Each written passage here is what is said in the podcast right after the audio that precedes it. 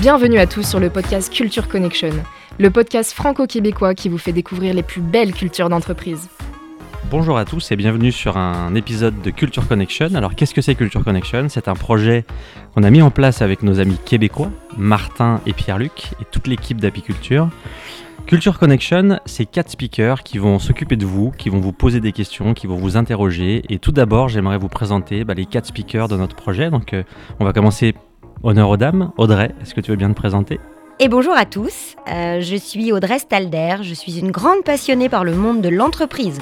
J'ai été à mon compte pendant 12 années et puis j'ai accompagné pendant 3 ans des entrepreneurs de tous bords pour les aider à enfiler correctement leur costume de chef d'entreprise.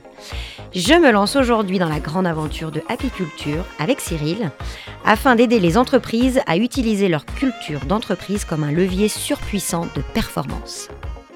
Bonjour Martin. Donc, euh, Martin de la Rosebille, euh, je suis un soudeur de métier qui est tombé en amour avec l'entrepreneuriat à l'âge de 22 ans. Et j'ai 41 ans pour ceux qui font les calculs. Et euh, ça va me faire plaisir de partager les bons coups qu'on a fait, les moins bons coups et pourquoi on a misé sur la culture d'entreprise. Et Pierre-Luc? Pierre-Luc Bordelot, décrocheur scolaire devenu mobilisateur. Je veux générer des expériences les plus puissantes auprès des entrepreneurs et des managers qui nous écoutent pour savoir à quel point ils ont un rôle à jouer et avoir de l'impact auprès de leurs équipes. Eh ben c'est formidable. Merci à tous et on va démarrer un nouvel épisode de Culture Connection. Et juste avant, je me présente. Je m'appelle Cyril Marie, entrepreneur depuis une vingtaine d'années, passionné par les entrepreneurs. Et mon seul objectif aujourd'hui, c'est de faire en sorte que la culture d'entreprise devienne accessible à tous. Aujourd'hui, nos speakers sont Cyril et Martin. Bienvenue sur euh, le podcast Culture Connection, notre premier épisode, avec Vania Mejvan. Euh, nous sommes à Genève et on a rencontré Vania dans son entreprise qu'elle a créée qui s'appelle Lawrence, Your Reference in Law. Exactement. Vania, est-ce que tu peux te présenter rapidement? Alors, je m'appelle Vania Méjouan, je suis avocate euh, inscrite au, barreau de Genève. J'ai exercé euh, ici depuis 5 ou 6 ans, je dirais. Et puis maintenant, ça fait 3 ans que nous avons créé cette société qui est une legal tech euh, qui espère un jour pouvoir être euh, le, le, leader en matière du légal euh, au niveau international. Un bel objectif. Ambitieux. Ambitieux, tout à fait. On va commencer tout de suite. Euh, Martin, on va peut-être se présenter chacun notre tour. Martin, est-ce que tu peux nous parler de, de toi, s'il te plaît? Ben moi, je suis un Québécois. qui, euh, qui était un soudeur de métier, qui a démarré sa première entreprise à l'âge de 22 ans. Et je suis tombé en amour, pas juste avec l'univers entrepreneurial, mais avec surtout avec les entrepreneurs. Puis ce qui m'a amené à démarrer euh, au Canada, près de... Là, je suis à six organisations, six entreprises, six boîtes différentes qui, qui été démarrées. Je suis en démarrage d'une septième. Puis je suis quelqu'un qui a quand même toujours eu relativement du succès, mais pourtant j'ai toujours été le moins bon de toutes mes organisations, mais j'ai toujours été entouré de gens absolument exceptionnels ce qui m'a amené un jour à comprendre et à m'intéresser à la force qu'une culture d'entreprise peut avoir sur euh, le développement organisationnel. Et ce qui m'a amené à, développer une académie euh, qui s'appelle Apiculture, euh, qui travaille au Québec et en France. Et l'idée, c'est d'accompagner les managers des organisations à comprendre clairement c'est quoi une culture d'entreprise, de quelle façon on l'alimente, de quelle façon on la contrôle et on la mesure. Et on accompagne, dans le fond, les, les entreprises dans la croissance de leur organisation. C'est ce qu'on fait. Merci beaucoup. Et donc moi je m'appelle Cyril Marie et euh, je suis en train de développer ben, avec toi Martin un projet similaire euh, sur France et sur Suisse. L'objectif étant d'amener le, le, concept apiculture euh, dans nos régions pour, pour le proposer aux entreprises. On va démarrer par une première question. Avec plaisir. Vania, pour commencer, tout le monde en parle. Il y en a peu qui l'ont vu ou même qui ont réussi à le toucher. c'est quoi pour toi la culture d'entreprise? Alors, à mon sens, la culture d'entreprise, c'est quelque chose qui doit être très collaboratif. Euh, j'ai eu beaucoup de chance d'avoir euh, travaillé pour des très grandes personnalités, que ce soit euh, Bertrand Picard, André Borchberg, Marc Bonan, qui étaient tous des hommes extrêmement humains, excessivement ambitieux. Mais je pense que l'ambition est une bonne chose lorsqu'on sait la transmettre à son équipe, qu'on sait motiver son équipe au quotidien et qu'on transmet une vision à son équipe de manière à ce que cette équipe vive le projet, se réveille en ayant euh, envie d'aller travailler, un plaisir d'aller travailler et se challenger tous les jours, se mettre au défi pour pousser un projet commun et global beaucoup plus loin que ce qu'il n'est déjà. Martin, qu'est-ce que tu penses de tout ça? Très bien. Euh, moi aussi, j'ai le même angle au niveau du, euh, du collaboratif. La, une définition qu'on a vue, parce que tantôt je ne l'ai pas dit, mais on a fait près de 71 000 kilomètres à travers le monde pour aller voir des organisations qui, qui ont réussi à créer une culture d'entreprise qui a une corrélation directe avec leur succès, leur croissance. Puis, euh, la meilleure façon que j'ai trouvé le moyen d'exprimer c'est quoi une culture d'entreprise, c'est comment les gens se comportent quand la direction n'est pas là. Autrement dit, on part ici, on s'en va en Suisse. Je connais pas beaucoup la Suisse, mais on s'en va en vacances pendant trois mois dans un bel endroit en Suisse, tous les managers d'une organisation, et on regarde avec des caméras ce qui se passe dans notre organisation. C'est là qu'on va voir vraiment notre culture d'entreprise. Une culture d'entreprise, c'est pas nécessairement positif, ça peut être négatif. OK? C'est, ça dépend. Est-ce qu'on va continuer de développer des produits? Est-ce qu'on va bien s'occuper de nos clients? Est-ce que, est-ce que l'innovation va être présente? Est-ce que le respect va être là? Est-ce qu'on va continuer d'entretenir la flamme de l'organisation, même si la direction n'est pas là? C'est l'ADN même d'une business. Est-ce que Vania, dans les, dans les projets sur lesquels tu as pu travailler avant, donc tu parlais de, de Bertrand Picard tout à l'heure, donc Solar Impulse, euh, quels étaient finalement les. Déjà, comment s'est passée cette, euh, cette aventure? Ça devait être incroyable. C'était assez extraordinaire, oui. Et comment, euh, à un moment donné, tu as, tu as dû piocher, en fait, tu as dû t'imprégner de, de, de, tout ça pour, pour créer tes propres valeurs et puis pour les, les appliquer après dans tes projets? Tu peux nous en parler un petit peu? Alors, ce que je trouve fantastique dans cette, dans cette expérience, c'est qu'il est vrai qu'on on était une soixantaine de personnes à, à voyager avec les pilotes euh, en tour du monde pour pouvoir les accompagner dans la complexion de leur, de leur tour du monde.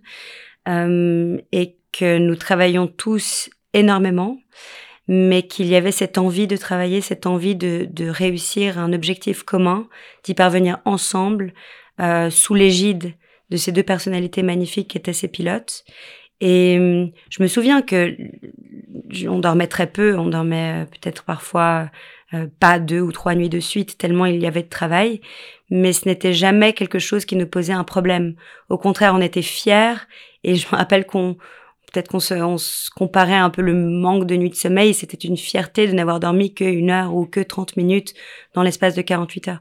Et lorsque je suis revenue à Genève, je me suis dit, je peux plus fonctionner dans un cabinet d'avocat traditionnel. Il faut absolument que je réussisse à créer un projet qui stimule alors peut-être à, différentes échelles, je demande pas à, mon équipe de ne pas travailler la nuit, mais de, que j'arrive à transmettre ma passion, mon envie de, de, de réussir à, à, créer un projet qui n'existe pas et qui est extrêmement complexe à, à mener et à développer, mais que l'équipe soit suffisamment euh, passionnée et partage cette même vision pour qu'elle se sente euh, la pierre qui fera la différence dans la complexion du, du projet.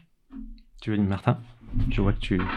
Écoute, c'est parce que je veux pas devancer sur le sujet qu'on va parler tantôt, mais c'est exactement ça. Ce que j'aime beaucoup, beaucoup de, de, ta vision de la culture d'entreprise, c'est que beaucoup pensent que pour créer une culture forte, on doit créer le confort, le culte du collaborateur, un confort, une zone de, de zénitude absolue. Et souvent, les, organisations se perdent à chasser les, les avantages collaborateurs, alors que pourtant, c'est le, les défis faut, les, les, les, collaborateurs carburent au défi. Ce qui est juste important, c'est de ne pas oublier la reconnaissance proportionnelle à l'effort qu'on leur demande. Mais ils ont besoin de défis, puis tu as clairement compris ça, puis je vois que, que Lawrence mise là-dessus. Là. Oui, je pense que lorsqu'on se réunit une fois par euh, semaine avec mon équipe, on se donne une liste d'objectifs. Alors, c'est une liste d'objectifs quotidienne, puis hebdomadaire, puis mensuelle. Mais ce sont toujours des objectifs qui sont très ambitieux. Et à la fin du mois, on essaie de regarder comment est-ce que ces objectifs ont été accomplis, qu'est-ce qu'il faudrait faire pour que ceux qui ne l'ont pas été le soient. Et puis très vite, on voit qu'en fait, euh, les objectifs sont atteints de plus en plus. Euh, que les gens sont motivés à, à ce que leur liste d'objectifs soit, soit effectuée, qu'elle le soit vite euh, qu'elle soit vite effectuée. Et parfois, c'est vrai que lorsque je donne des objectifs à un mois, mais on se retrouve après euh, peut-être dix jours avec tous les objectifs qui ont déjà été accomplis.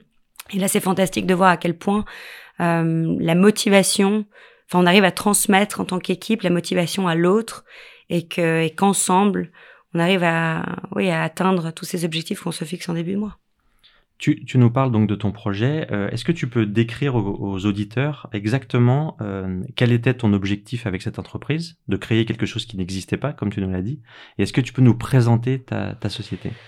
Alors de manière extrêmement euh, simple et, simplifiée, Lawrence Your Reference in Law est une plateforme qui met en relation des clients avec des avocats spécialisés dans le domaine du problème du client. C'est une euh, société qui a pour objectif et pour but de devenir un intermédiaire neutre entre deux secteurs euh, extrêmement différents, les clients d'un côté et les avocats de l'autre.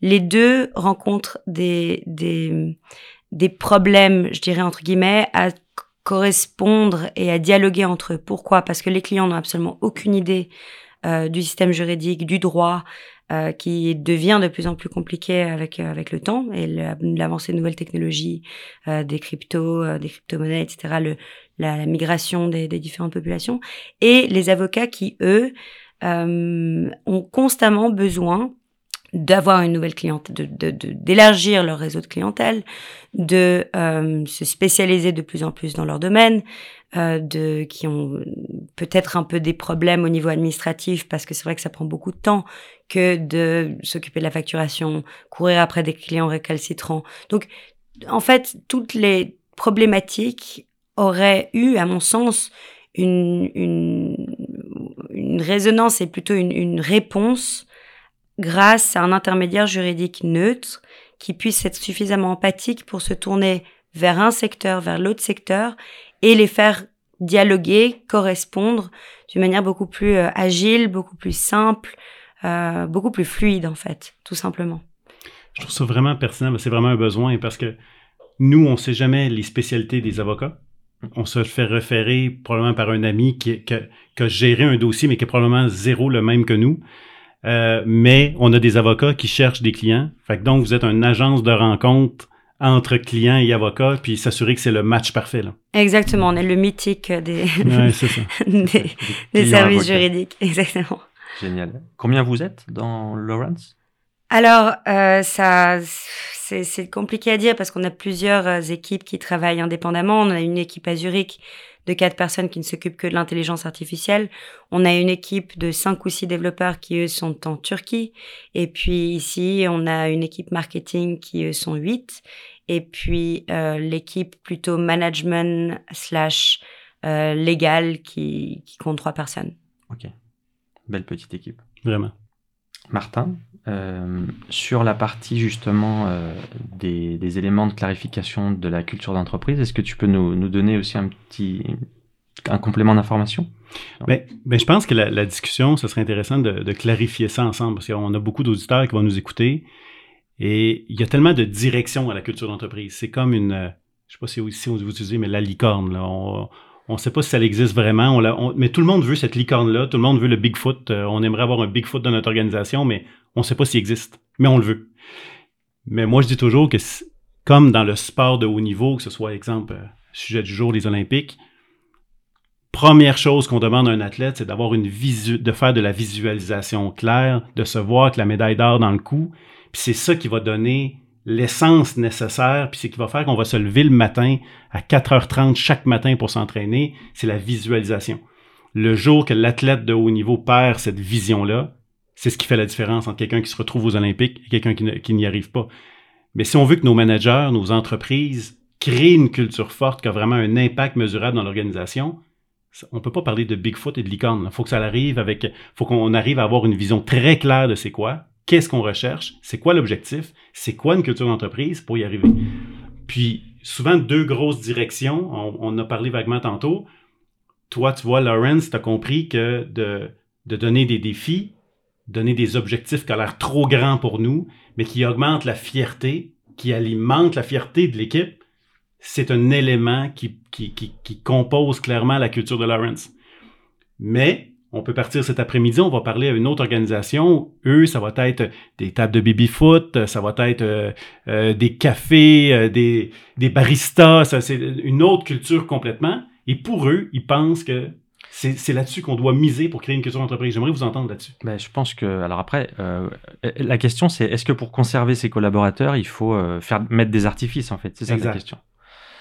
Mon, mon, point de vue, c'est ça, ça, ça, sera non, parce que je pense que c'est des éléments qui sont éphémères, c'est des éléments qui vont peut-être satisfaire à court terme, Et euh, très vite, euh, il n'y a pas de lien en fait. Il n'y a pas de ciment qui va souder euh, tout le monde autour du cap, de la vision du dirigeant. Euh, Qu'est-ce que tu en penses, Vania?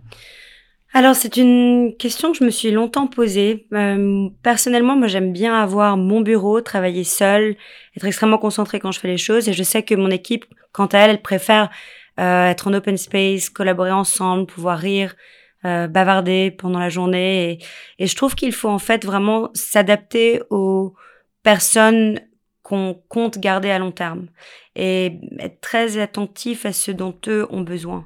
Je sais que l'idée, en fait, et on va bientôt déménager de- des locaux dans lesquels on est aujourd'hui, parce qu'on grandit euh, euh, assez- de manière assez rapide et importante. Mais l'idée était effectivement de créer une salle de réunion avec une table bleue sur laquelle on pourrait mettre un filet de temps à autre et puis euh, taper une balle lorsqu'on n'avait pas de, de rendez-vous. C'est pas quelque chose qui à moi, m'importe énormément, mais si ça fait plaisir aux gens auxquels je tiens et, si ça peut permettre une plus grande euh, cohésion dans l'équipe, je pense que ça peut être sain. Après, euh, la cohésion se fait, je pense, euh, ça peut pas être fait d'un jour à l'autre. Il faut partager beaucoup de moments, il faut suer ensemble, il faut rire ensemble, il faut, oui, passer des nuits parfois à se mettre des délais extrêmement courts pour pouvoir y arriver. C'est ce que je trouve un peu compliqué dans le monde de la start-up par rapport au monde légal d'où je viens. En tant qu'avocat, on a tout le temps des délais. C'est des délais imposés par les tribunaux, c'est les délais imposés par la partie adverse. On a par mois une vingtaine, trentaine de délais à respecter. Donc ça nous met d'office une pression euh, pour respecter ces délais. Dans la start-up, les délais sont imposés par nous-mêmes. Finalement, on crée quelque chose qui n'existe pas. On ne peut pas savoir euh, quand on se lance est-ce que dans un mois on aura atteint ses objectifs? Et quand on n'atteint pas des objectifs qui sont bien trop, euh, je dirais, euh, ambitieux, alors on est frustré le mois d'après on se donne un peu. Donc c'est un peu une, une, une... c'est très. En fait, je trouve beaucoup plus compliqué d'être entrepreneur euh, que d'être avocat parce que lorsqu'on a des délais et qu'on doit s'y tenir, on s'y tient. Dans la startup, je pense que c'est l'équipe, la motivation de l'équipe, la cohésion de l'équipe et la collaboration de l'équipe qui va faire en sorte que les délais soient tenus et, et respectés. Mais tu définis la feuille de route quand même au départ. La feuille de définit route, la feuille de euh, route. technique hein, de l'entreprise, je veux dire, sur ces différentes étapes clés. Ah non, mais bien Euh, sûr, absolument, on a des milestones, on doit se tenir à ces milestones, mais il faut pas que l'équipe soit démotivée Mhm. dans le cas où ces milestones ne sont pas atteints. Mhm. Et en tant que chef d'entreprise, je pense qu'il faut être, euh, euh, il faut savoir être ferme, euh, il faut savoir euh, dire et communiquer lorsque certains des, des, objectifs ne sont pas atteints, mais permettre une certaine liberté à l'équipe. Alors, est-ce que la liberté, c'est de prendre sa pause lunch en faisant euh, du ping-pong ou du baby-foot ou simplement pouvoir faire du home office? Je pense qu'il faut, là, lorsqu'on repart de ces artifices dont vous, vous parlez tout à l'heure tous les deux, euh, vraiment s'adapter aux besoins de son équipe pour qu'elle soit le plus heureuse et contente d'atteindre les objectifs qui sont fixés. Et je pense que si on arrive vraiment à faire la bonne balance entre, entre ce dont eux ont besoin et les objectifs de l'entreprise, c'est là que, que, qu'en fait, l'équipe peut sainement avancer. Et, et je, je- reprends juste mon exemple de Solar Impulse parce que c'est vrai qu'on travaillait énormément. On voyageait dans des cadres extraordinaires. Euh, on avait deux pilotes et un managing director qui était euh, extrêmement, euh, qui travaillait en fait beaucoup, je pense beaucoup plus que nous parce qu'il devait bien sûr se concentrer, mais qui ne nous en voulait pas si on prenait un jour ou deux pour visiter une région dans laquelle on atterrissait parce qu'on avait besoin de se détendre ou de prendre un peu de, de jour off. Au contraire, ils étaient contents de voir qu'on, que grâce aux deux jours qu'ils allaient nous donner, on allait revenir encore plus motivés. Et euh, je pense qu'il faut vraiment trouver cette bonne balance. Ils l'avaient extrêmement bien trouvé. Euh, J'espère que mon équipe aussi pense que qu'on a une, une, une manière saine de, de travailler ensemble. Et puis tant que les objectifs sont atteints, c'est, je pense que c'est ce qui est le plus important. Mhm. Artifice par artifice, ça peut leur faire plaisir et, et faire en sorte que l'entreprise aille plus loin. Magnifique. Ce qu'on a vu dans les, euh, dans les entreprises qu'on a vues partout dans le monde, on n'a jamais vu de corrélation entre la mobilisation des équipes et les artifices. Aucun. Euh, un parfait exemple, c'est quand on est allé dans la Silicon Valley, on, a visité Google, Facebook, Netflix, et euh, ils appellent dans la Silicon Valley la Perks War. Euh, l'idée, c'est que Facebook a été un des premiers à avoir positionné avec Google, à avoir positionné les bureaux avec des arcades, des glissades entre les étages, etc. Et on réalise, après discussion avec euh, ces entreprises-là, la raison pourquoi ça a été fait, c'était pas nécessairement le bien-être ou le bonheur employé. Non. C'est qu'eux, évidemment, la pénurie de main-d'œuvre, la pénurie de, des ingénieurs et des programmeurs et des équipes techniques qui avaient besoin, ils devaient recruter à travers le monde. Et l'idée, c'était de traquer, d'amener la curiosité de quelqu'un qui est en Suisse, qui fait Waouh, c'est incroyable comme environnement, pour finalement déménager dans la Silicon Valley, pour finalement faire la glissade une fois, jouer deux, fois aux arcades et ne plus jamais y retourner. Mais l'idée, ça a été un élément d'attraction de marque pour être capable de l'amener. Mais c'est pas un outil, c'est pas des, des armes qu'ils utilisent dans la mobilisation de leur équipe. Moi, ce que j'ai trouvé vraiment intéressant, c'est quand on visite Netflix, quand tu rentres dans les bureaux de Netflix, qui est pourtant au cœur de, la Silicon Valley, il n'y a absolument rien de tout ça. OK? C'est même à quelque part des bureaux traditionnels. Quand tu parles au président, lui, il dit Moi, je ne cherche pas des gens qui cherchent à exceller au ping-pong, je cherche des gens qui viennent m'aider à réaliser mon rêve. J'ai trouvé ça vraiment intéressant. Lui, par contre, les messages qui, pour avoir plus d'impact sur sa mission d'organisation et comment il voit la hiérarchie de son organisation, quand tu rentres dans les bureaux de Netflix, il y a une section au complet où c'est les bureaux des managers qui sont là, aucune fenêtre. Par contre, tout l'espace employé est dans, est dans un espace fenestré absolument magnifique. Lui, ce qu'il dit, c'est que j'espère que mes directeurs ou mes managers vont tellement détester leur bureau qu'ils vont sortir, venir travailler et collaborer avec leur équipe. Donc, lui, au lieu d'utiliser la stratégie de la Perks War ou des avantages employés pour convaincre un employé non pas de rester un mois, mais 10 ans, 20 ans, lui, c'était de montrer une humilité absolue dans son système et de montrer que l'humain est extrêmement important et que chez nous, la hiérarchie n'existe pas. On va travailler, on va collaborer à réaliser des défis de conquête mondiale absolument extraordinaires. Mais un peu comme toi avec Lawrence, on va se créer des buts, on va les célébrer et on va mettre toujours focus sur les objectifs de l'entreprise. Fait que donc, ce qu'on a réalisé avec tout ce qu'on a visité, c'est que c'est pas mal d'avoir une table de, de baby-foot ou de ping-pong mais dans le 100% d'une pointe de tarte ou d'un gâteau, le 100%, c'est une faible pointe. Ce qui prend la plus grosse part du gâteau, qui est vraiment important, c'est la connexion entre les managers et l'équipe. Ça, c'est vraiment la pointe la plus importante. Tu ne peux pas remplacer ça par des avantages. Si tu n'es pas connecté, l'employé l'employé ou le collaborateur va, va disparaître. Ça, c'est sûr. Mais l'idée, c'est qu'est-ce qu'on peut créer dans notre organisation qui va à chaque jour rapprocher notre manager de son équipe et de créer une relation profonde et d'être dans une, une aventure ensemble. Fait qu'on dit que nous, dans les organisations du futur, on n'aura plus d'équipe de direction, mais on va avoir des équipes de connexion. Est-ce que chez Lawrence, on a une équipe de connexion? Alors, je pense que oui, le fait qu'on soit aussi un tout petit peu éloigné de la ville est une, je pense, à mon sens, quelque chose qui est assez positif, dans le sens où à midi, on a notre petit euh, supermarché à côté, on va s'acheter notre salade et puis on déjeune ensemble. Ceux qui doivent travailler mangent à leur desk, mais ceux qui veulent déjeuner ensemble le font. Et puis ça crée inévitablement des liens. Je pense que ça, c'est déjà une, une, première étape. Euh, j'ai pas vraiment cette culture de team building, aller se faire des week-ends, ou, parce que je pense pas que ce soit forcément nécessaire, que c'est pas forcément du goût de chacun d'aller passer un week-end euh, de libre avec son équipe qu'on voit déjà au quotidien. Euh, je sais qu'il y a beaucoup de personnes qui le font et qui disent qu'ils ont des retours très positifs. Moi, au contraire, je préfère euh, célébrer les anniversaires, être extrêmement proche de l'équipe au quotidien, assurer une écoute et une, une ouais, une, une présence pour chacun quand il le souhaite. Et je pense que c'est à mon sens, plus efficace, en tout cas avec l'équipe que j'ai créée ici, plus efficace de faire quotidiennement un point euh, d'un quart d'heure, 20 minutes, pour voir où est-ce qu'il a, quel est le travail accompli de la journée, vers où est-ce qu'on va, est-ce que toutes les questions qu'il aurait pu se poser euh, ont été répondues. à mon sens, c'est plus efficace de fonctionner comme ça. Ce n'est pas du micromanagement, au contraire, c'est vraiment laisser énormément de, de, liberté aux gens, mais de leur assurer en fait une écoute, un soutien pour qu'ils puissent euh, vraiment avancer dans la bonne direction et puis voir qu'ils ont quelqu'un qui, qui est vraiment là pour les écouter et pour les faire progresser aussi. Parce qu'on est une équipe très jeune, c'est pas des, des, gens qui ont énormément d'expérience. Euh, au début, je me suis demandé si c'était vraiment une bonne chose que de ne prendre que des gens très jeunes.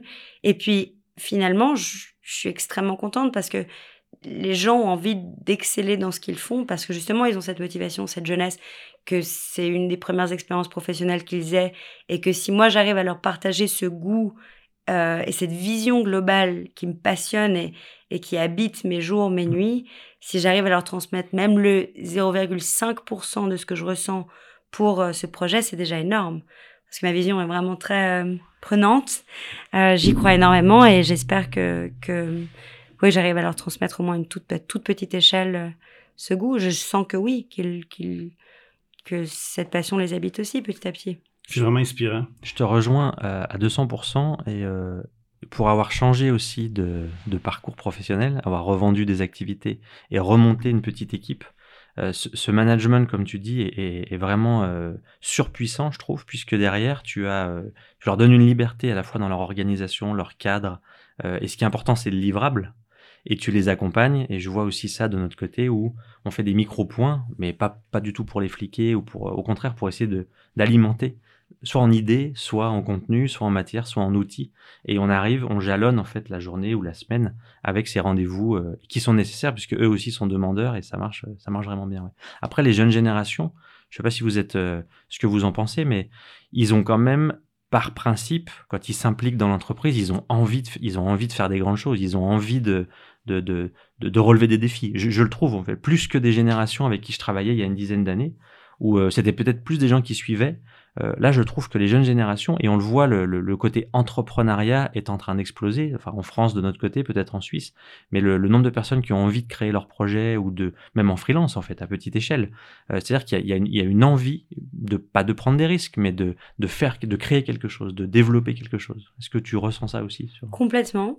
Je pense que la Suisse est encore euh, un tout petit peu en décalage par rapport à d'autres pays, parce que c'est vrai qu'on est en confort assez particulier, que c'est plus risqué en Suisse de se lancer en tant qu'entrepreneur qu'ailleurs, à mon sens. On a des très bons salaires, on a un confort de vie qui est assez extraordinaire. Euh, peu de gens décident de vraiment devenir indépendants et de euh, voilà de, se remonter les manches pour créer un, projet complètement nouveau. C'est un marché aussi qui est extrêmement complexe parce qu'on a 26 cantons, euh, on a quatre langues, enfin quatre langues, trois langues officielles, quatre langues nationales, l'anglais parce qu'on a une grande euh, communauté d'expatriés internationaux qui vient notamment à Genève. Et je pense que la prise de risque, peut-être en Suisse, est un peu différente, mais que effectivement, on, assiste à un essor de start-up, notamment parce qu'on a ces deux écoles polytechniques qui sont qui sont basées à Lausanne et Zurich et qui, qui ont une grande renommée et que euh, au sein de, ces, de ces écoles, euh, on voit qu'il y a de plus en plus de gens qui essaient de, développer leur projet, de créer un nouveau gel pour les mains qui resterait euh, plus longtemps actifs euh, que, ceux qu'on a dorénavant. Donc c'est joli et assez beau à constater. Au niveau de l'équipe, pour revenir à ça et pour la question initiale, je vois que les gens se motivent beaucoup, mais que les jeunes et les millennials, peut-être par rapport aux générations précédentes et à nos aînés, ont plus d'égoïsme et qu'elles vont clairement euh, manifester quand quelque chose, quand elles n'aiment pas faire une tâche, par exemple. Moi, j'essaie vraiment de, de, voir et comprendre euh, dans l'équipe qui aime faire quoi et qui n'aime pas faire quoi. Euh, évidemment qu'il y a des tâches administratives qu'on est obligé de faire, que personne n'aime faire, et c'est là où il faut vraiment être ensemble, s'asseoir dans un bureau, euh, se dire on prend une journée pour le faire, on le fait à fond, et puis une fois que ce sera fait ce soir, on sera tellement heureux, on va manger une pizza. Je pense que de fonctionner comme ça, c'est bien. D'écouter en fait euh, les, les, envies de l'autre et de, de son employé, de son équipe, c'est encore mieux parce que je pense que c'est comme ça qu'on peut être le plus performant possible. Je donne un exemple. J'avais une, une, petite stagiaire là, il y a quelques mois et qui, qui vraiment, je voyais qu'elle avait énormément de difficultés à faire quelque chose, elle n'aimait vraiment pas le faire.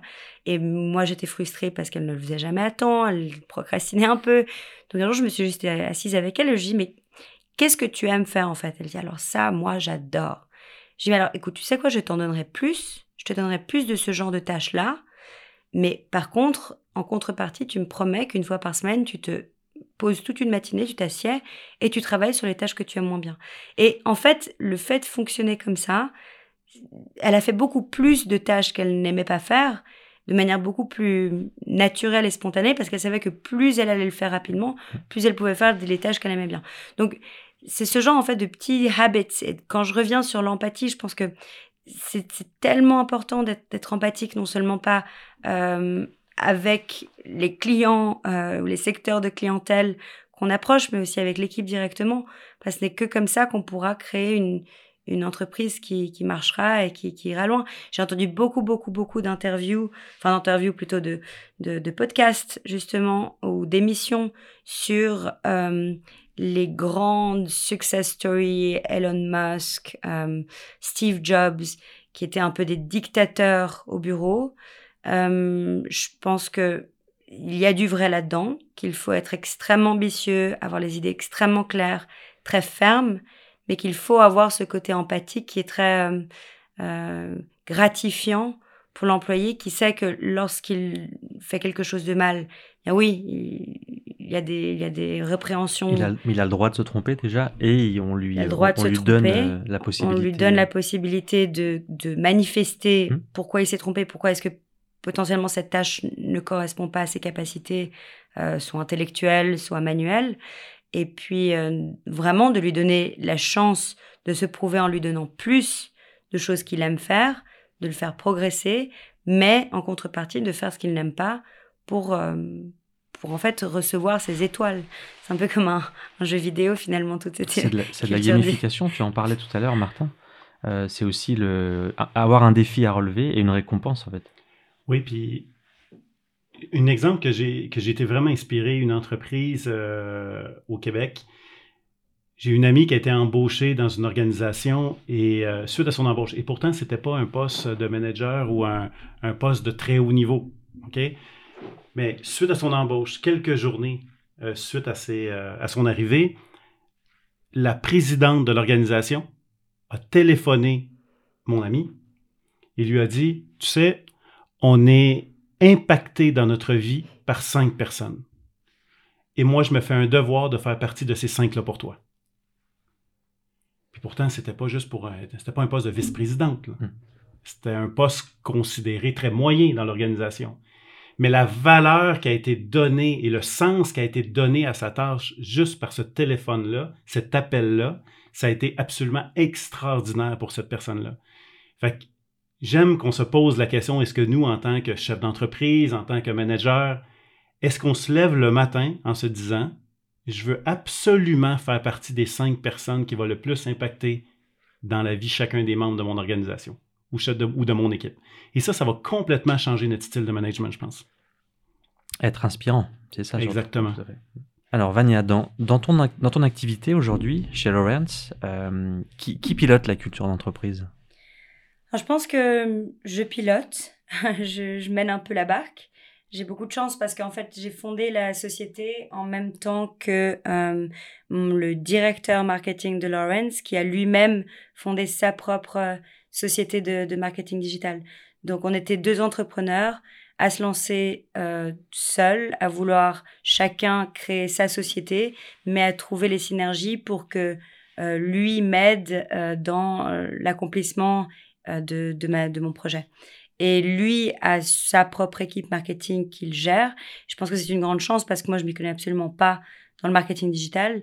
Et c'est vraiment grâce à lui qu'aujourd'hui, euh, on a une belle euh, image et une belle notoriété, non seulement sur la, sur la place juridique genevoise et suisse, mais bientôt aussi à l'échelle internationale. Donc je pense que ça, c'était déjà une grande euh, une, très bonne chose d'être partis comme ça tous les deux à développer ensemble nos, sociétés depuis un bureau et de, faire collaborer les différentes équipes ensemble. Et puis, euh, dans un second temps, je me suis entourée de mon bras droit qui aujourd'hui vraiment euh, connaît la société comme moi, euh, peut vraiment prendre les mêmes décisions que je pourrais prendre.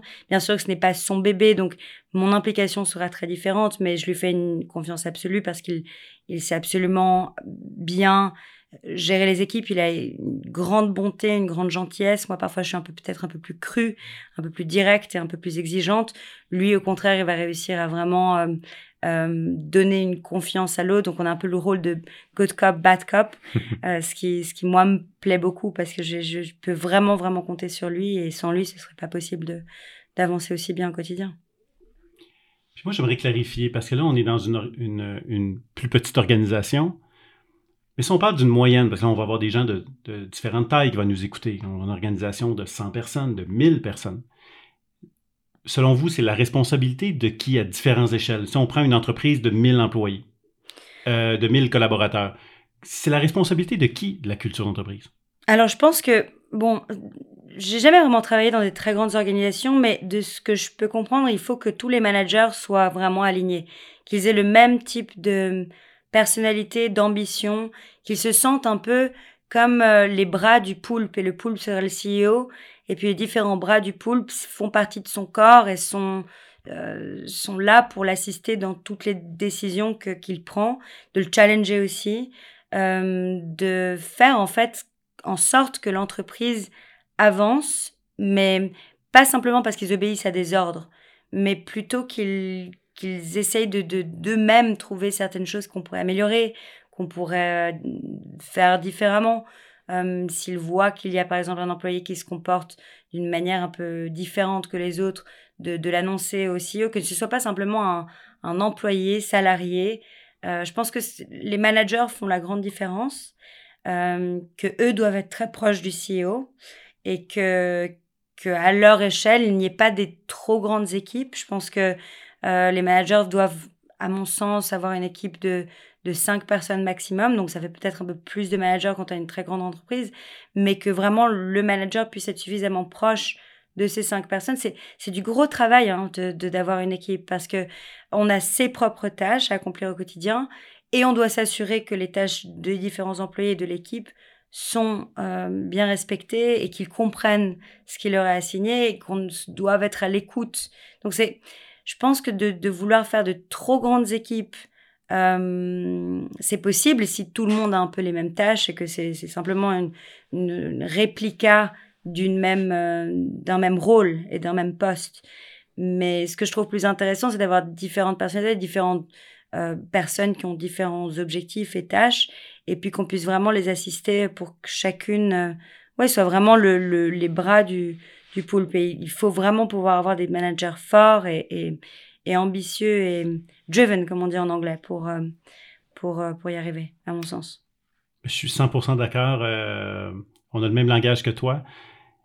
Mais ce qui est triste, c'est Vous parlez de poulpe aussi, hein? Au Québec Ouais, nous, euh, tantôt, depuis tantôt, je me demande c'est quoi? C'est quoi exactement? Un poulpe? Oui. bah, Tu sais, c'est un octopus. Octopus. Ah Une pieuvre, oui. Une pieuvre. Octopus, ok, je comprends. Euh, on utilise c'est des, c'est des belles métaphores. Comme on est en, en été. oui, c'est ça, exactement ça. Mais on, on, a tout à fait le même discours chez Apiculture de dire que c'est la responsabilité, la responsabilité à 100% de nos managers. Et souvent, ce qui est triste, c'est que le res, la responsabilité de la culture d'entreprise tombe aux ressources humaines. Ils ont le rôle de créer la culture d'entreprise. Ça ne fonctionnera jamais. C'est vraiment, vraiment le rôle. Et ça, ça va être quelque chose qu'on va devoir aider nos managers à, clarifier dans l'organisation, à nos CEO à clarifier dans l'organisation le rôle des ressources humaines, le recrutement, positionner la marque de l'entreprise, faire un tri en pleine pénurie de main-d'œuvre, juste d'avoir un candidat, c'est exceptionnel. Mais le rôle du manager, c'est de donner à ce nouveau champion-là qui joint notre organisation une vision long terme. Mais si le collaborateur entre dans notre organisation, reste deux mois et quitte, c'est la faute à 100% du manager. Il n'a pas bien fait son travail, il n'a pas connecté assez rapidement avec ce nouveau champion-là qui a joint notre organisation.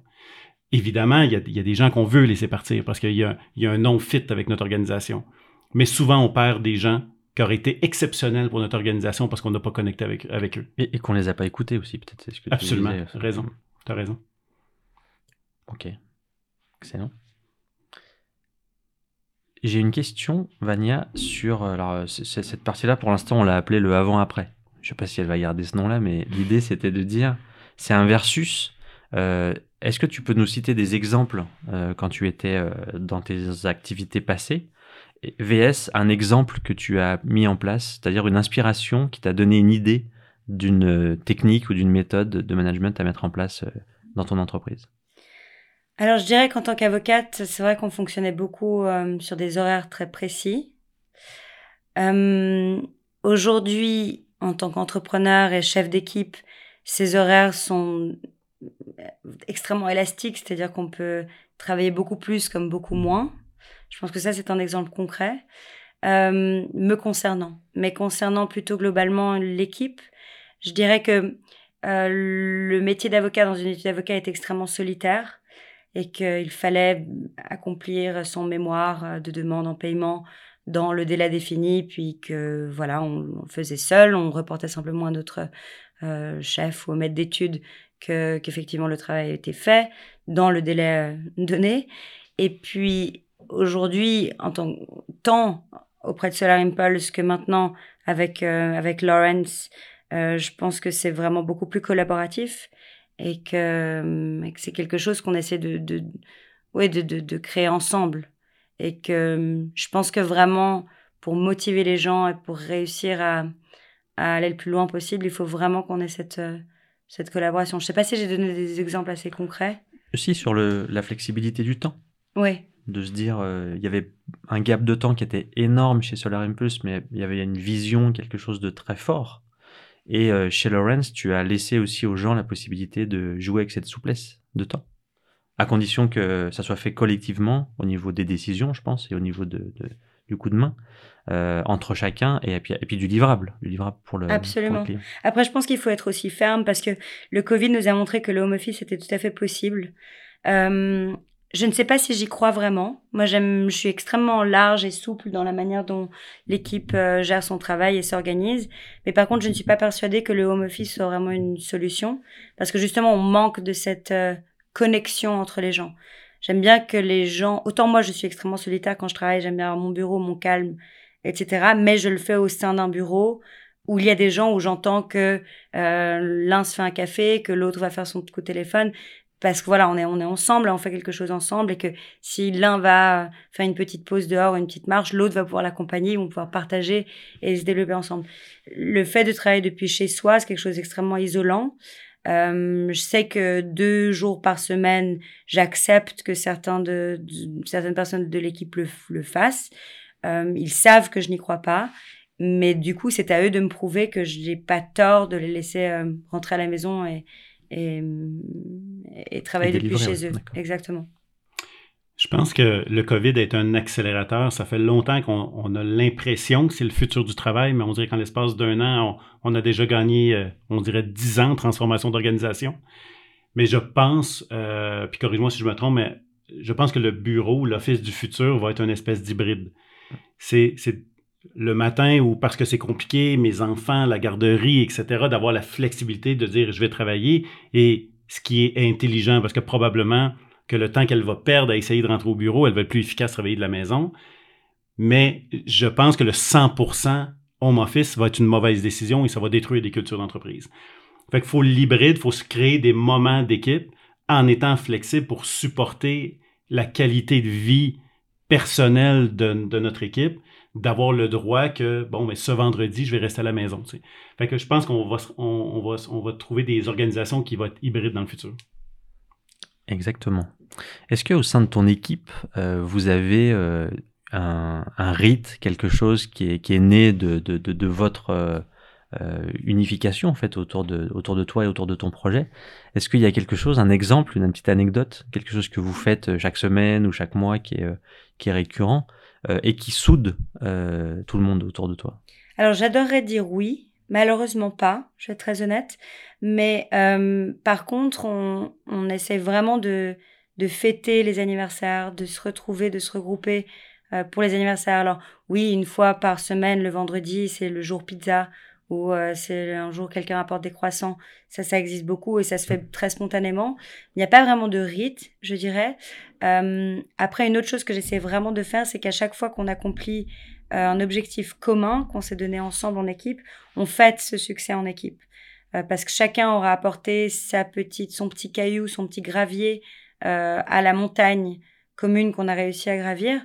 Et je pense que c'est très important que chacun sente qu'il a eu une place et qu'il a pris une place dans le, dans le succès euh, en question. Puis je veux t'enlever de la pression, Vania, parce que honnêtement, le rythme, les rituels d'organisation ne sont pas l'élément clé non plus de la fidélisation. OK? Fait que c'est pas une mauvaise réponse. Euh, zéro. C'est si notre organisation, on sent qu'on en a besoin et que c'est un game changer pour notre organisation de créer des rituels, go. Mais moi, dans une de mes entreprises, j'ai aucun rituel. Puis pourtant, je me spécialise en culture d'entreprise. Mais non, moi, les rituels n'étaient pas un élément. Mais de, miser sur le célébrer les succès. On, passe des milestones ensemble. On réalise, on célèbre l'avancement de Lawrence. Ça, c'est primordial bien avant les rituels d'organisation. Puis, ça a été une protection probablement pour Lawrence parce que toutes les entreprises qui avaient misé 100% sur les rituels en plein COVID, ça a été la catastrophe. Ben, parce que rituel n'est pas, c'est pas un lien direct de connexion, contrairement à ce qu'on pense. Mais probablement, je suis convaincu que tu n'avais pas de rituel, donc ça n'a pas eu d'impact. Mais tu as continué tes réflexes d'atteindre de milestone, de célébrer, de passer le message à notre équipe que malgré le COVID, la machine Lawrence avance. On est en train de se positionner dans le marché et tu vois, ça, ça a pu rester. Puis, je donne souvent l'exemple, souvent dans les organisations, on, veut créer quelque chose de gros avec la culture d'entreprise. Moi, je donne souvent l'exemple, on veut que ce soit une remorque qu'on attache après notre véhicule, puis que là, on traîne notre culture d'entreprise avec tous ces rituels à tenir, etc. Puis c'est compliqué dans une petite organisation comme la nôtre. De quelqu'un qui s'occupe d'organiser les 5 à 7. Les... C'est très compliqué. Moi, je dis toujours que la culture d'entreprise, il faut que ça rentre dans un sac à dos. Mm-hmm. Pourquoi? Parce que le jour qu'on va vivre une croissance extraordinaire, Lawrence s'en va à la conquête du monde. Si c'est une remorque qu'on doit traîner, en forte croissance, on va devoir ouvrir les portes de notre remorque puis laisser tomber des choses. Absolument. Tandis que si la culture est, est dans un sac à dos de Lawrence, quand Lawrence va monter, le sac à dos, la culture va monter parce qu'on a, on s'est pas perdu dans une remorque, alors que les vrais éléments qui ont vraiment un impact sur la fidélisation, ça rentre dans un sac à dos. On laisse faire le reste. Je pense que définitivement, tu as compris ça. Puis c'est correct. C'est la bonne chose. On arrive à. Alors, je, regarde ma trame, que c'est... On, est en lab, comme on disait. Euh, il y, a un, y a un sujet qui est peut-être intéressant. Euh, on en a beaucoup parlé depuis que Martin est arrivé jeudi. C'est le, la nouvelle vision euh, dans les entreprises holacrassiques, donc plutôt sur des cercles et pas sur des systèmes hiérarchiques, euh, qui ont pas forcément ou qui revoient différemment la notion d'organigramme. Est-ce que toi, dans ton entreprise, quel, est ton point de vue euh, par rapport à, à, l'organigramme en fait? Est-ce que c'est des choses qui sont des repères, des éléments importants dans ton, dans ton organisation? Ou est-ce que c'est quelque chose que tu laisses, que tu laisses de côté ou que tu n'intègres peut-être pas forcément? Alors, c'est très intéressant comme question parce que euh, on avait créé justement un, une présentation à, à, de Lawrence, Reference in Law de l'équipe. Euh, c'est vrai qu'on avait bien l'équipe marketing, on avait l'équipe euh, euh tech, intelligence artificielle, on avait euh, plutôt l'équipe légale. Euh, l'équipe de développement informatique. Donc les équipes étaient très définies. Et moi, j'avais plutôt marqué, j'avais inscrit les différents noms dans un ordre alphabétique, mais pas forcément dans un ordre euh, hiérarchique. Et l'un des investisseurs, ou des investisseurs, des personnes qui étaient amenées à voir cette présentation, euh, qui est peut-être un peu plus traditionnelle dans son approche, euh, avait fait justement cette remarque qu'il ne comprenait pas comment est-ce que notre euh, équipe était constituée. Pourquoi est-ce que la personne qui avait rédigé tous les articles du blog était à la même échelle que euh, le manager de l'équipe euh, informatique. Mmh. Donc, on a revu l'organigramme. Évidemment, moi, j'étais tout en haut en tête. On avait mon bras droit qui était un tout petit peu en dessous de moi. Puis on avait les différents managers. C'est vrai que ça peut donner une, une présentation plus claire de comment l'équipe est, est, faite, fonctionne, mais moi je ne crois pas en fait en euh, en la hiérarchisation parce que regarde la hiérarchie en fait finalement parce que il peut y avoir des gens qui sont beaucoup plus jeunes et moins expérimentés mais qui vont à nouveau comme c'est une startup on recherche le développement constant donc qui vont pouvoir donner de leur propre expérience du digital sur les réseaux sociaux euh, sur un article qu'ils auraient lu des idées à des personnes euh, à des managers qui ont beaucoup plus d'expérience. Donc le fait que euh, la personne qui avait écrit tous les bien sûr sous mon égide, mais on avait rédigé ensemble tous les articles de blog, mais qu'elle soit au même niveau euh, que la personne qui développe l'intelligence artificielle. Oui, mais parce que finalement le domaine n'est pas le même et que dans son enfin dans dans sa tâche, c'était elle la personne principale. Et je me voyais mal de la mettre en dessous de toute l'équipe euh, juridique, bien qu'elle ait beaucoup moins d'expérience, qu'elle n'ait pas euh, sous son égide des, des gens ou une équipe la hiérarchisation aujourd'hui, c'est pas quelque chose dans lequel je crois forcément. Euh, je m'inspire énormément de gens plus jeunes qui ont une autre approche des réseaux sociaux, qui eux-mêmes rencontrent potentiellement des problèmes juridiques, qui eux-mêmes euh, se retrouvent dans des situations qui m'inspirent au quotidien. Donc, on essaie vraiment de, de, travailler ensemble et, de s'inspirer les uns les autres. Euh, alors oui, après bien sûr qu'il y a un chef, un sous-chef, un, un sous-sous-chef, mais si ces différents chefs arrive aussi à être à l'écoute, comme je disais tout à l'heure, euh, de l'autre, je pense qu'on peut aller beaucoup plus loin et, beaucoup plus efficacement d'ailleurs.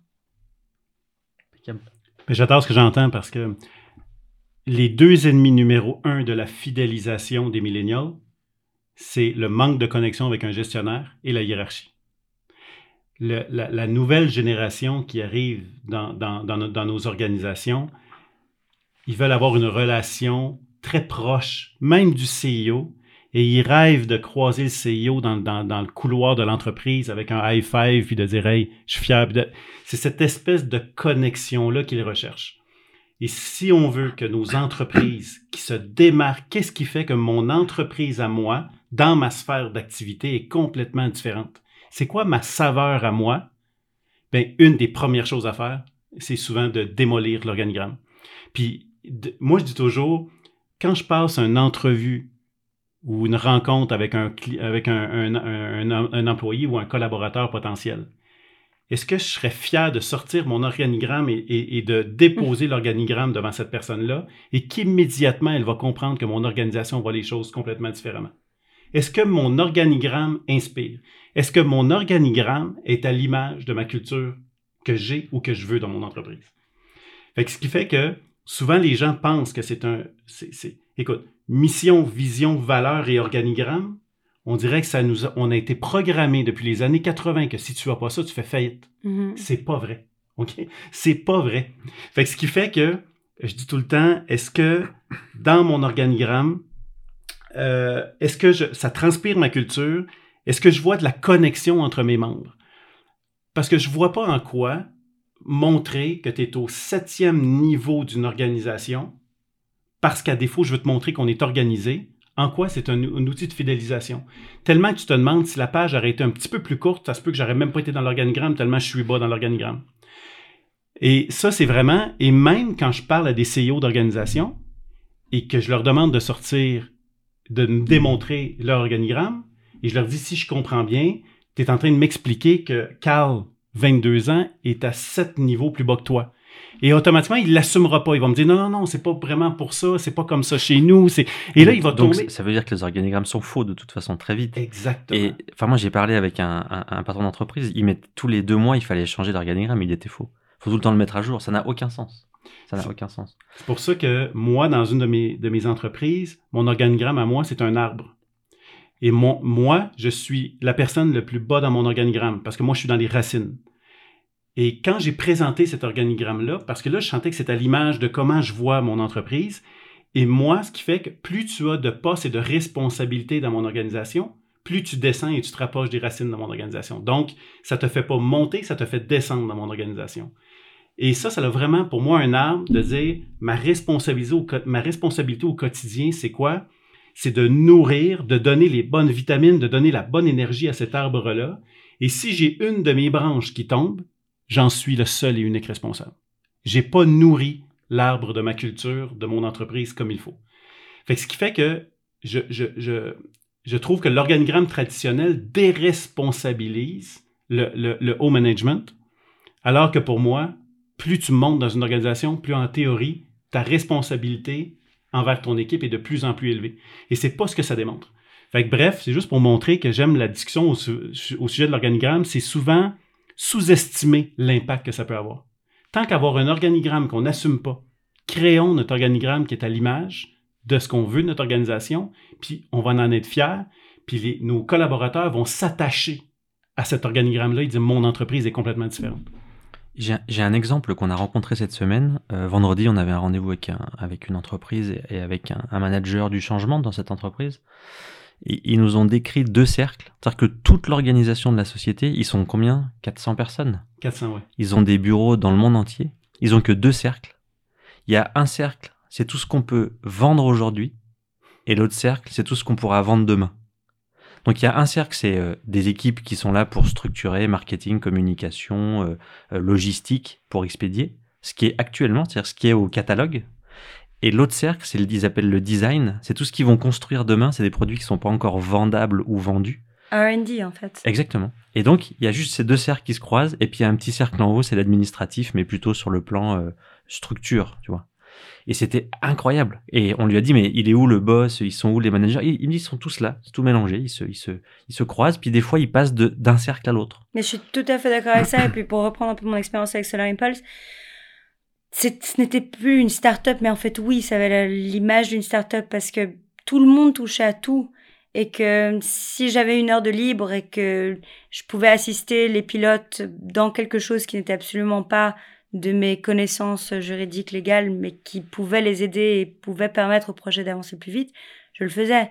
Je me suis retrouvée plusieurs fois à euh, aider l'équipe euh, Events Mmh. parce que justement, ils faisaient créer les événements qu'il fallait les aider dans l'organisation et puis qu'ils se retrouvaient sans, sans main et du coup voilà je- je- j'avais un- une minute ou deux à disposition et j'allais les aider et je pense que c'est bien que je ne sache pas le faire forcément on m'expliquait en deux secondes mais ma motivation et mon envie que cette équipe-là réussisse, c'était bien supérieur, justement. Et c'est ça qui, qui, je pense, poussait. Une autre chose magnifique, c'est que c'est vrai qu'on habitait toujours dans ces hôtels. Donc, on voyageait, euh, on faisait le, tour du monde. Aux États-Unis, on était dans différents euh, États. Et puis, à chaque fois, l'équipe dormait dans, un hôtel. C'était deux hôtels euh, très confortables, de ces grandes chaînes. euh, Marriott, etc. Enfin, je sais plus exactement les, chaînes, mais c'était des hôtels confortables. Euh, mais des, des gros hôtels de conférences. Et ce qui me touchait beaucoup et ce que je trouvais magnifique, c'est que Bertrand Picard restait toujours dans les mêmes hôtels que nous. C'est que jamais il ne s'est pris des hôtels un peu plus luxueux ou un peu plus. Il restait toujours là où l'équipe était. Peu importe où, comment, dans quelles conditions, il était toujours extrêmement proche de l'équipe. Il, bien sûr, j'imagine qu'il dî- il dînait parfois de temps à autre avec sa femme au restaurant, mais la majorité des, des, des soirs et des, des, des, déjeuners, il les passait avec nous au hangar où on avait construit cette cuisine mobile, ce, ce- cette cantine mobile, euh, pour être avec l'équipe et, et toujours à une table différente et pour se sentir très proche. Je pense que ça aussi, c'est quelque chose dont on avait plusieurs fois parlé euh, au cours de cette, euh, de, ce- de, de- de- cette discussion et qui démontre à quel point une équipe peut être soudée si euh, le manager ou le, le, oui, le chef d'entreprise est vraiment euh, en cohésion avec son équipe. Alors là, tu, proche. tu- tu abordes le troisième point de, de- de ce dont on parle depuis tout à l'heure, c'est l'intensité. C'est qu'en fait, quand, tu- quand la flamme brûle vraiment forte et que le, le manager l'a compris ou le, ou le, pa- le patron de l'entreprise, euh, l'intensité, elle permet à 30 personnes de faire le boulot de 50. Ce qui fait que des fois, tu as des entités qui sont en difficulté et le seul élément à modifier, c'est réallumer une flamme via la culture d'entreprise pour que les 30 qui sont ici fassent le boulot des 50 et qu'on ne cherche pas à recruter 20 personnes en plus des 30 pour délivrer ce qui est prévu de, délivrer. Et donc ça, c'est ce dont on parlait tout à l'heure, c'est cette mesure. On est capable de dire ben, combien coûtent les charges salariales de 20 personnes en plus? Ça aura un impact sur ton, ta rentabilité d'entreprise. Et si tu n'as pas à les recruter parce que ton intensité est plus forte et que les 30 sont hyper motivés, sans faire de l'exploitation ou de l'esclavagisme, c'est pas du tout le, sujet c'est volontaire. C'est des gens qui, qui suivent qui- et que tu l'as très bien expliqué avec Solar Impulse. Tu vous dormiez pas, mais vous personne vous, vous a reproché quoi que ce soit et vous avez rien reproché à personne. Vous étiez motivé et vous étiez à 200% derrière ce sens et cette vision parce que Solar Impulse pendant toute cette année avait comme objectif de changer le monde sur le sujet euh, de, l'écologie euh, avec un, enjeu qui était, euh, qui était incroyable. 30 personnes fidélisées qui vivent une culture très forte va faire le travail de 50 personnes qui fait le strict minimum. C'est sûr. C'est pour ça que l'importance de bien comprendre, fait que pour nous, la culture, c'est trois éléments clés. Un, c'est d'amener à nos managers à, avoir une compréhension claire de leur rôle dans une culture d'entreprise et c'est quoi les attentes du nouveau marché employé, collaborateur, qui a complètement changé dans les 5 à 10 euh, dernières années et qui va se transformer à vitesse grand V dans les 10 prochaines années. On dit que les millénials dans notre organisation en ce moment, ça varie selon les pays évidemment, mais entre 40 à 60% Mais dans 5 ans, ça va être au-delà de 75 à 80 de, de, de, notre marché employé ou collaborateur. Ce qui veut dire que si nos managers en ce moment sont déconnectés déjà avec la moitié de leur équipe en millénial, dans 5 à 10 ans, ça va être la catastrophe. Fait que de leur amener de la compréhension immédiatement sur comment on crée une culture d'entreprise avec eux, la deuxième, c'est que ça devient tellement clair, la culture d'entreprise, qu'on est capable de créer un tableau de bord pour mesurer en temps réel l'impact de notre culture d'entreprise sur l'aspect financier de notre organisation et sur l'aspect de la, de la fidélisation et que nos stats au niveau de la fidélisation soient en parfaite corrélation avec, avec notre culture. Et la troisième, c'est l'intensité. La culture, ça génère de l'intensité quand elle est bonne comment, moi, en tant que manager, je comprends que ce je ne suis pas un dispatch, je ne sais pas si vous utilisez cette expression-là ici, mais du, euh, un dispenseur de tâches. Un hub. OK? Mm. C'est pas ça notre rôle. Mais souvent, on demanderait, 80% des managers pensent, je suis un excellent manager parce que moi, tous mes, mes tâches sont toujours faites à temps. Alors que ça, c'est 25% de l'importance de leur rôle. 75%, c'est d'inspirer, de mobiliser d'amener les gens à créer une culture d'entreprise très forte et de générer de l'intensité. Pas seulement faire une tâche, mais faire une tâche avec intensité. Puis vous savez la différence entre un manager et un manager qui a du leadership. Hmm, j'ai une petite idée. Un manager, tu le suis. Mais un manager qui a du leadership, tu as envie de le suivre. C'est la grande différence. Fait j'aimerais que nos managers qui nous écoutent en ce moment, est-ce que votre équipe a envie de vous suivre ou ils vous suivent? Puis c'est la grande, grande différence. Et quand on a envie de suivre quelqu'un, on met de l'intensité. Et c'est là la culture d'entreprise. Parce qu'on l'a choisi, tout à fait. Exact. Oui, je suis tout à fait d'accord. C'est intéressant. Et, et c'est, un. Je trouve que c'est quand même une, un gros défi pour les managers, pour les chefs d'entreprise, parce que c'est, ce n'est pas une chose facile. On se dit que les CEO ou les managers ont tellement de chance parce qu'ils peuvent prendre plus de vacances, parce qu'ils ont un meilleur salaire. je trouve que c'est tellement plus compliqué, en fait. Plus on est haut dans si on parle d'un organigramme un peu hiérarchique, ou plus on est bas dans les racines de son équipe, euh, c'est extrêmement difficile que de réussir à créer cet engouement. Parce que, évidemment, quand on crée une société, c'est son propre bébé. On en fait six fois plus que n'importe qui. Il faut pas être frustré parce que l'autre ne donne pas autant. Il faut par contre réussir à ce que la personne veuille en faire autant. Et là, c'est une toute petite subtilité qui est pas facile, euh, qui, est vraiment délicate en fait. Et je me suis séparée de plusieurs personnes euh, depuis ces trois dernières, quatre dernières années, parce que justement, je ne sentais pas euh, qu'il y avait cette, cette motivation où, d'accord, s'il y a une grosse tâche, eh bien, je vais passer la nuit à la faire parce que voilà, il faut que, que je l'ai fini absolument demain matin parce que c'est ça qui va permettre à la, société d'aller plus loin. J'ai toujours pas vraiment la, la formule magique, mais je pense que ça, ça vient avec le temps, avec l'expérience, et puis qu'il faut en fait toujours montrer à son équipe qu'on donne beaucoup plus nous, parce que et un manager et un CEO qui arrive après son équipe, euh, qui repart avant, euh, c'est pas motivant pour l'équipe et c'est pas quelque chose qui, qui motive. Vous disiez tout à l'heure quelque chose tous les deux qui qui m'a beaucoup frappé, euh, c'est de voir que si on part une semaine en vacances et qu'on met une petite caméra dans la dans la société, de voir que tout le monde a les mêmes euh, la même force de frappe et la même motivation. Euh, je sais pas si c'est quelque chose qui qui qui est possible. À mon sens, l'équipe n'aura jamais la même, le même dynamisme. Et si elle arrive, alors c'est là vraiment qu'on peut voir que les managers sont bons et qu'ils excellent dans, dans ce qu'ils font. Et j'ai absolument besoin de savoir comment est-ce qu'ils s'y prennent. Parce que... C'est un objectif, hein, ce dont on parlait tout à l'heure. Puis si on avait... à- Exactement. Hmm. si on avait à déterminer une qualité, ce serait quoi une qualité, vous pensez, que le manager devrait avoir pour... faut pas idéaliser, ça sera pas parfait, mais pour se rapprocher de cette force de culture-là, c'est si tu à choisir une qualité primordiale, ce serait quoi? Hmm, ouais, je vais répéter un peu mon mot, euh, mon mot clé, c'est l'empathie, C'est à ce que mon j'allais sens. dire aussi, ouais, tout à fait. Je dirais vraiment ça. Moi, je suis une hypersensible. hein. J'ai été euh, diagnostiquée en guillemets hypersensible euh, avec un, un peu HP. Et il se trouve que cette hypersensibilité, je pense, qui me permet de et d'avoir créé une, société qui est vraiment sur-empathique envers et le client et le et l'avocat.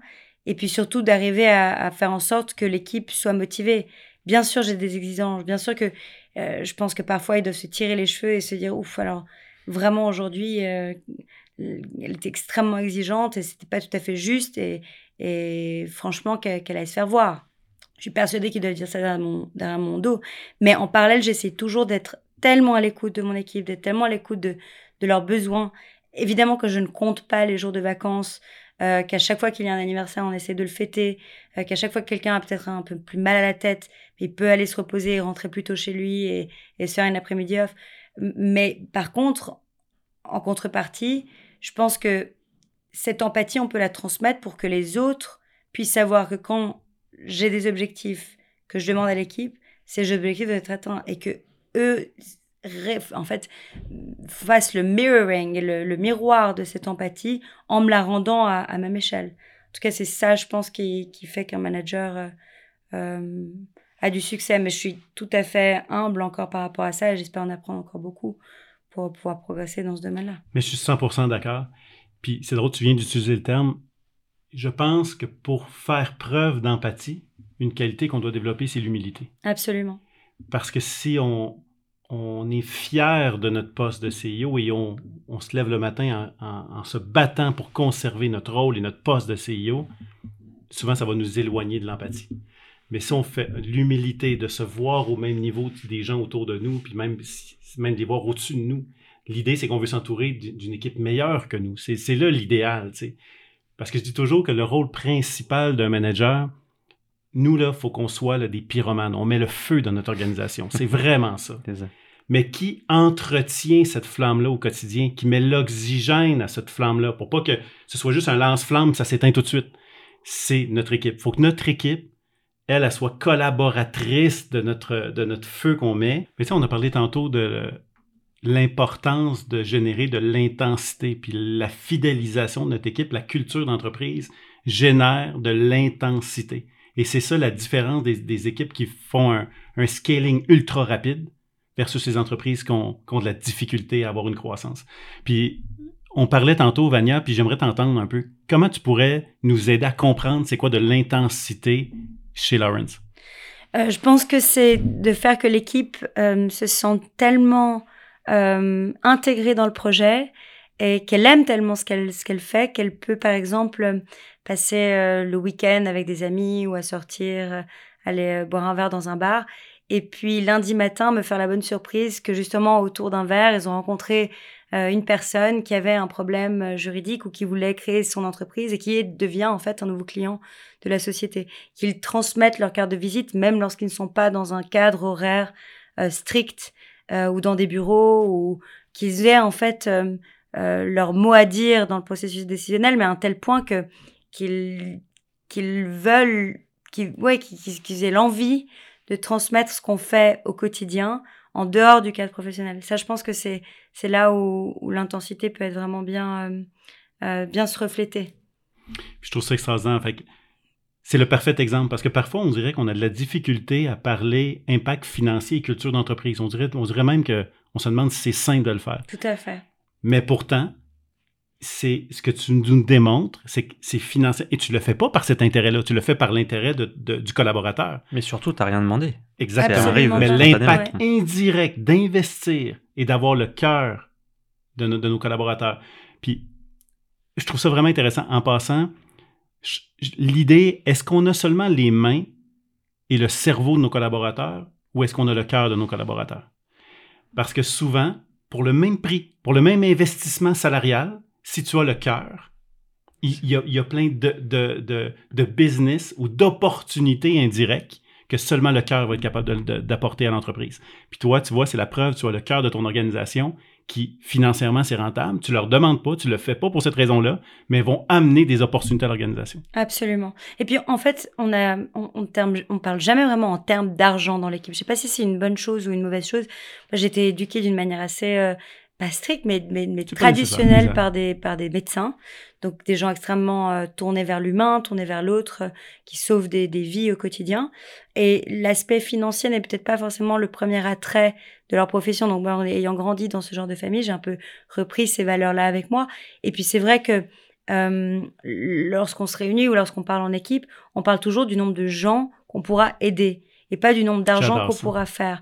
Et je pense que c'est vraiment là en fait où où l'équipe devient un peu messagère de, de, la mission de Lawrence quand elle sort euh, euh, faire différentes activités euh, extra-professionnelles, qu'elle sort dans, des, dans des restaurants le soir ou dans des bars.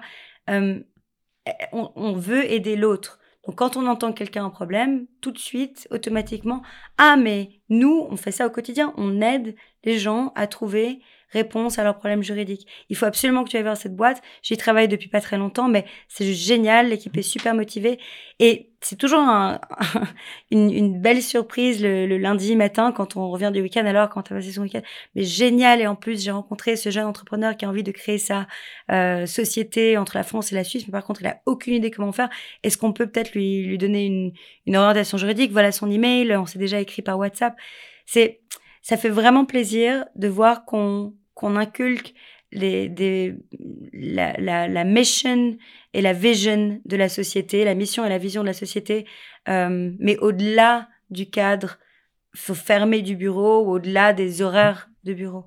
C'est des, dommages, des dommages euh, collatéraux positifs, en fait, finalement. Puis j'ai aimé, tantôt, Vania, quand tu m'expliquais que toi, tu te poses pas la question, est-ce que mon nouveau collaborateur va être chez nous trois mois, six mois, dix ans? Tout de suite, tu fais faire des, vous vous appelez des cartes de visite. Nous, c'est cartes d'affaires en Amérique. Oui, business euh, cards, exactement. On a, Et même, ils ont le choix de la couleur, etc., pour être capable, pour vraiment donner un sentiment d'appartenance immédiat à Lawrence. Je trouve ça vraiment... Exactement. On choisit aussi son titre ensemble, parce que pour moi, les titres, c'est quelque chose de tellement abstrait. Hein, j'ai toujours travaillé euh, dans, des, dans des organisations où les titres voulaient un peu rien dire, mais ensemble, on va regarder avec lui quel est ton titre au hmm. sein de la société? Comment est-ce que tu te vois? Est-ce que tu te vois comme euh, plutôt une intern, plutôt une paralegal? Est-ce que tu vois plutôt comme un COO Est-ce que ton rôle, c'est plutôt celui d'un CFO tu, tu te vois comment au sein de l'entreprise? Eh bien, tu sais quoi? Ce sera ton nom sur ta carte. Et voilà tes 200 cartes et, puis utiliser à bon escient. Et puis même chose avec le, je trouve le l'email. Le, le fait d'avoir, bien sûr, c'est aujourd'hui c'est normal, mais quand on a une startup, qu'on n'a pas beaucoup de moyens, au début, on commence tous avec des adresses Gmail et des adresses euh, euh, Hotmail différentes, et c'est un tout petit peu le patchwork euh, de la propre à la startup. Chacun vient avec son email, mais il est associé à Lawrence parce que. Puis aujourd'hui, on a la chance de pouvoir avoir quand même des, des adresses email bien attitrées. Et je demande à chacun est-ce que tu préfères avoir juste ton prénom? Est-ce que tu préfères ton nom, ton prénom? Comment est-ce que toi tu, tu, tu aimerais te présenter sur ton sur ta signature d'email? Et euh, le fait, en fait, de, de, vraiment inclure autant dès le début la personne. Euh, Elle se sent impliquée. impliquée, puis mmh. fière, je mmh. pense. Fière de ce qu'elle devient aussi vite dans une société. C'est très psychologique au final, parce qu'un titre, ça veut absolument rien dire. Moi, je peux être... Euh, je peux, je peux être euh, paralegal dans mon, dans sur ma signature ou je peux être CEO. Au final, l'implication et l'intensité que je vais donner à mon travail ne dépend absolument pas de ce qui est. Mais si ça peut faire plaisir à la personne d'avoir un, titre, un certain, euh, un certain poste, un certain rôle au sein de la société qui, lui fasse plaisir, mais demain, génial, et ça lui permet vraiment de, transmettre euh, la, la, la, vision et la mission de la société, alors euh, voilà. C'est vraiment l'aspect de personnalisation. Hein. Puis ça, là, c'est ce qui est, ce qui est intéressant puis je pense qu'on a tout à apprendre, c'est que là, on est une plus petite organisation. Puis souvent, la grosseur de l'organisation enlève complètement cette personnalisation-là. On arrive dans une organisation de 200 collaborateurs, de 1000 collaborateurs. Eux se disent, on n'a pas de temps à perdre à personnaliser tout ça, alors que c'est tellement important de le faire. Je pense pas au final qu'en fait le nombre change parce qu'il suffit d'être bien organisé. C'est-à-dire que moi, je sais que j'ai une feuille de route, j'ai une checklist. À chaque fois qu'il y a une nouvelle personne qui, qui collabore avec nous, qui travaille, j'ai vraiment ma checklist de choses que j'ai envie de leur dire, que j'ai envie de leur transmettre. Euh, que ce soit une personne que je vais rencontrer pour 5 minutes ou une personne que on peut l'appeler aussi le elevator pitch. Euh, vous savez, ce, trois 3 minutes où on présente la société. Alors il y a ça, mais il y a aussi justement la checklist de voilà, est-ce qu'il a compris comment basique, on rentre dans le bureau, on met l'alarme, on enclenche euh, l'internet, où se trouve le code, mais aussi est-ce qu'il a lui partagé quelles sont ses motivations? Est-ce que lui a même partagé qu'est-ce qu'il a comme rôle dans l'équipe? Est-ce que lui-même a dit ce qu'il aimait faire au quotidien? Est-ce qu'on lui a posé ces questions-là pour pouvoir en fait aussi s'adapter le plus euh, à lui et créer ensemble une, belle cohésion euh, de base. Mais comme je le disais avant, c'est vrai que l'employé doit pas être non plus surchouchouté il faut qu'il se, qu'il fasse les preuves, il faut qu'il devienne indispensable. 100% d'accord. Euh, je pense qu'il faut vraiment qu'il se démène pour pouvoir rester dans l'équipe et que qu'il faut vraiment vite se séparer euh, des personnes qui qui correspondent pas à la vision et à la mission de l'entreprise. On a souvent tendance à voir que, que beaucoup de gens se, la coulent un peu douce, si vous me permettez l'expression, parce que ils ont un bon salaire, ils ont leur bon poste, ils ont leur bon rôle, qu'après trois mois, bon bah voilà, ils ont eu ce rôle depuis trois mois. Alors bon, maintenant que c'est, ça fait déjà trois mois, alors je veux un peu plus, je veux plus de vacances, je veux plus. Et ça, je pense que c'est c'est aussi pas une très bonne philosophie d'entreprise que de trop chouchouter son son emploi. Il faut juste trouver la bonne balance, euh, le bon équilibre et mais essayer de garder cet équilibre aussi à très grosse échelle quand il y a beaucoup de, de collaborateurs. On revient sur les managers qui, eux, en fait, euh, doivent être euh, les bras de, de, de la octopus qui est, le, qui est le CEO, exactement. La poulpe. Le, poulpe, le poulpe, le, poulpe. Le, poulpe. Ouais. Mais j'aime, ta notion de... C'est une relation, c'est versus tantôt on parlait de culte de l'employé. Non, qu'est-ce que tu as, qu'est-ce que tu peux venir apporter au niveau professionnel et au niveau de la culture d'entreprise, qu'est-ce que tu peux venir enrichir mon organisation, puis enrichir pas dans le sens de dollar, enrichir en, en sens de valeur, en sens de mm-hmm. sens à mon organisation. Puis c'est son devoir de venir. Tu, tu, n'es pas tu n'es pas un spectateur de Lawrence. Non, non, tu t'en viens créer, tu t'en viens bâtir quelque chose, puis quels sont les skills, les compétences naturelles que tu peux apporter à mon organisation et que tu dois apporter à mon organisation? Fait que j'aime cette notion-là d'échange que tu mets avec ton équipe. Là. Vania, merci beaucoup pour, euh, pour ce temps euh, et ce partage. On arrive, bientôt, on arrive bientôt à la fin de notre podcast et on, on aimerait te faire participer à, un petit concept qu'on a lancé avec Martin qui s'appelle la, chaîne des questions. Et, euh, et j'aimerais, si tu es d'accord, on aimerait, si tu es d'accord, que tu, tu, tu, proposes une question au prochain invité et on lui mhm. posera à la fin de son podcast. Et également, lui posera une question à l'invité suivant. Est-ce que tu es d'accord avec ce, ce concept? Tout à fait. Eh bien, écoute, euh, Vania, à toi la parole. Alors, comme je pense que toutes les sociétés ont un cycle de vie, qu'il y a des, hauts et des bas. Euh, une question que je me pose euh, souvent en période de, creux, c'est comment est-ce qu'on arrive à toujours garder la même motivation et de transmettre la même énergie à son équipe, alors qu'on n'a absolument pas envie de se lever un matin ou de simplement voilà, tout arrêter d'un moment à l'autre, c'est ce que tout entrepreneur doit vivre un peu euh, régulièrement dans, dans, sa vie d'entrepreneur. Et j'aimerais savoir s'il y a une réponse à ça. Ok, et eh ben merci beaucoup. On va lui poser. À lui ou à elle. Je m'ajoute euh, dans la réponse. Notre épisode touche à sa fin. Merci beaucoup à vous deux. Merci Vania, merci, merci Martin. merci. Infiniment. Et surtout, n'hésitez pas à nous suivre sur nos différents flux audio. Vous pouvez nous retrouver sur Spotify, sur Deezer, sur Apple Podcast. Et surtout, euh, n'hésitez pas à visiter euh, le site internet culture-connection.fr. Merci, à très bientôt.